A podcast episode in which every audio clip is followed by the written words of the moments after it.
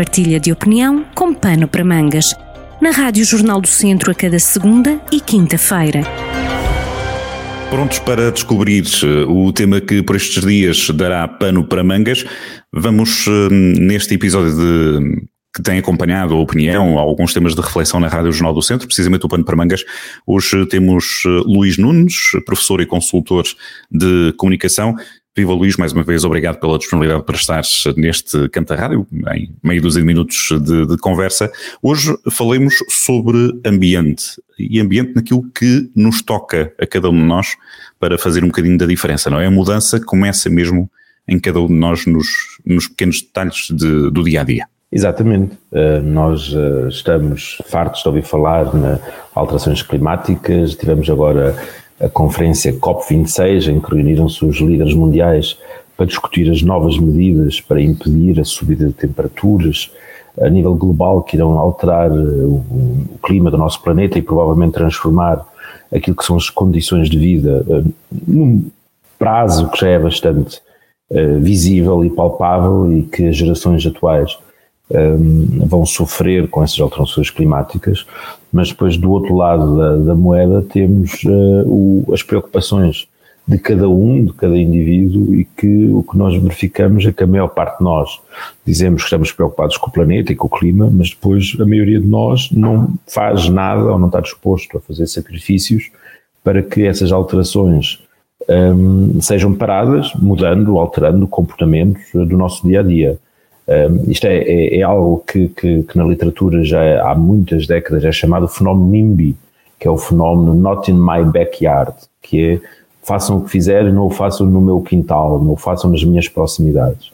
Um, e em Portugal estamos novamente também a assistir a isso uh, em, em, situações que têm a ver, por exemplo, com os custos combustíveis, em que, eh, por um lado, queremos salvar o planeta, mas por outro lado, não estamos muito dispostos a reduzir o nosso consumo energético e começamos a protestar quando os consumos, quando os preços dos combustíveis sobem, por exemplo, uh, e é natural que eles vão continuar a subir, se não por via daquilo que se tem dito, enfim, do ponto de vista de especulação do mercado ou da carga fiscal, uhum. que em Portugal é particularmente elevada, a verdade é que, do ponto de vista daquilo que são as políticas ambientais, faz todo sentido que os preços, também do ponto de vista fiscal, sofram agravamentos para precisamente desincentivar a sua utilização. Claro que isto depois vai ter consequências em toda a cadeia de valor subsequente. Um, mas isso será um dos preços que eventualmente iremos ter que pagar, ou então, precisamente, mudarmos os nossos hábitos.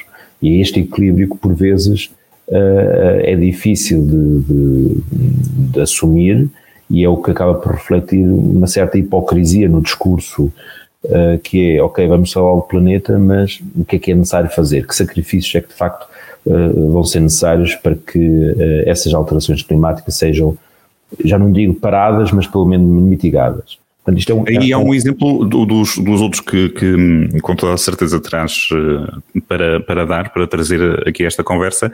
Há um exemplo, não propriamente na região que, que, nos, que temos em comum, que é esta região de Viseu, mas mais a norte, e isto falo das explorações de, de lítio e de, de, minério, que movimentou um, essa causa alguma parte da, da, população norte contra essa exploração. Isso é um exemplo de, de, mobilização, pelo menos, para isto, porque falavas eh, da, da, situação dos, dos combustíveis e por aí a alternativa serão os elétricos e por aí a parte do lítio, por exemplo, não é? Tudo ligado. Um, aí é um exemplo em que eh, acaba por se mobilizar para aquilo que acaba por ser uma, uma questão ambiental uh, e defesa daquilo que é um território comum, não é?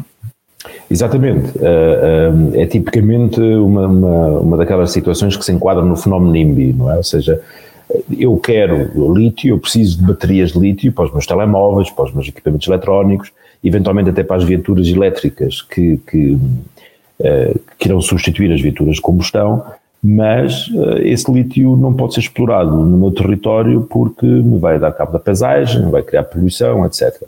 Eh, obviamente que essas reivindicações são perfeitamente justas e eu concordo que o nível de exigência com, com, com as condições de exploração, seja de lítio, seja de, outros, de outras matérias-primas, tem que ser o mais elevadas possíveis mas é uma atitude que, de alguma forma, do ponto de vista coletivo, eh, não só nacional, mas eh, da sociedade ocidental, é uma atitude hipócrita, porque não nos importamos com as condições de exploração de lítio eh, que acontecem em África, em Ásia, na América do Sul.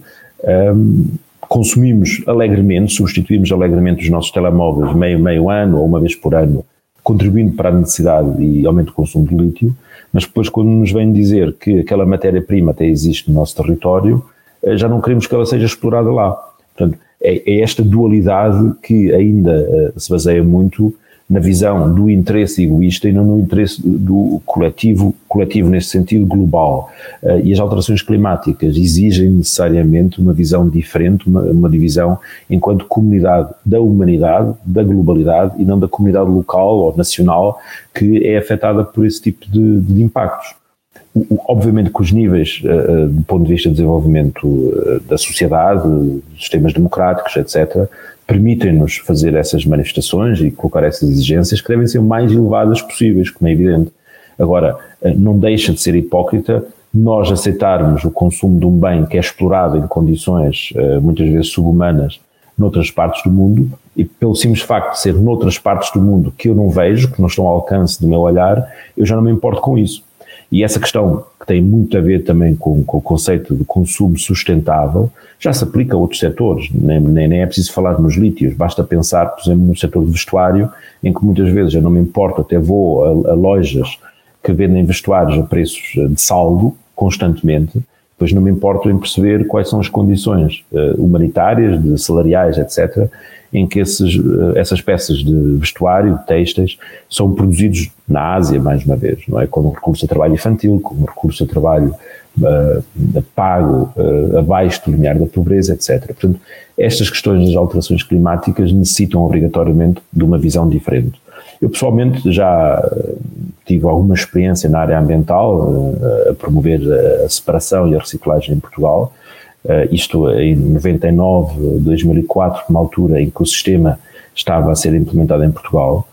E ao nível do consumidor, infelizmente, as alterações comportamentais em coisas tão básicas como separar o lixo são muito, muito, muito frágeis. Isto é, nós continuamos muito longe das metas de, de reciclagem em Portugal.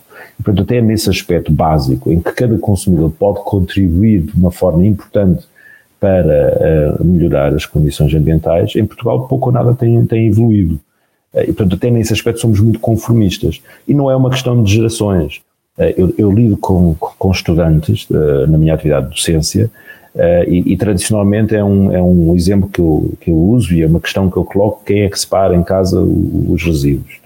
Uh, e para grande tristeza minha, a percentagem de jovens que participam na, na, separação seletiva não, não tem vindo a aumentar. Isto é, há um certo conformismo de ser mais fácil colocar tudo no mesmo saco do que estar a separar e levar aos ecopontos. E os argumentos continuam a ser sempre os mesmos, nos últimos 20 anos ou não há ecopontos, ou que estão longe, ou que é complicado.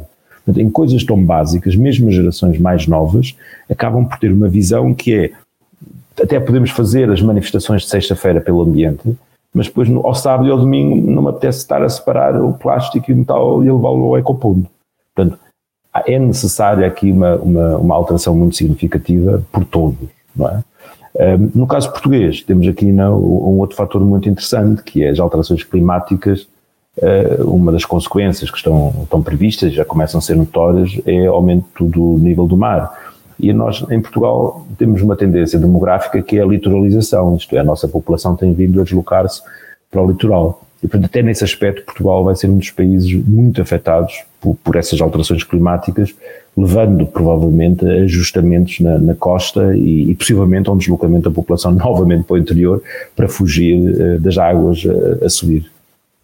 O interior que, entretanto, também vai sendo cada vez mais ocupado não por exploração agrícola eh, sustentável, obviamente não é intensiva, eh, mas eh, nesta altura vai sendo ocupada por, por floresta que vai crescendo em, em densidade mesmo à autorizada e isso daqui a alguns tempos pode também trazer esses problemas pela situação de não haver território nem quem o mexa para produzir, não é?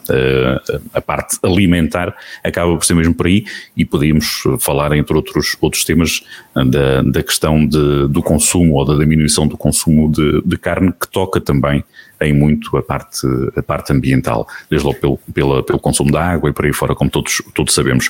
Uh, esta questão é uma questão comportamental, com toda a certeza, é um assunto que, como dizias e bem, já vem da década de 90, quando, se começaram nos três R's, e hoje já falamos em mais de 10, portanto eh, é uma questão que em nível de comportamento pode, pode ainda demorar algum bocado.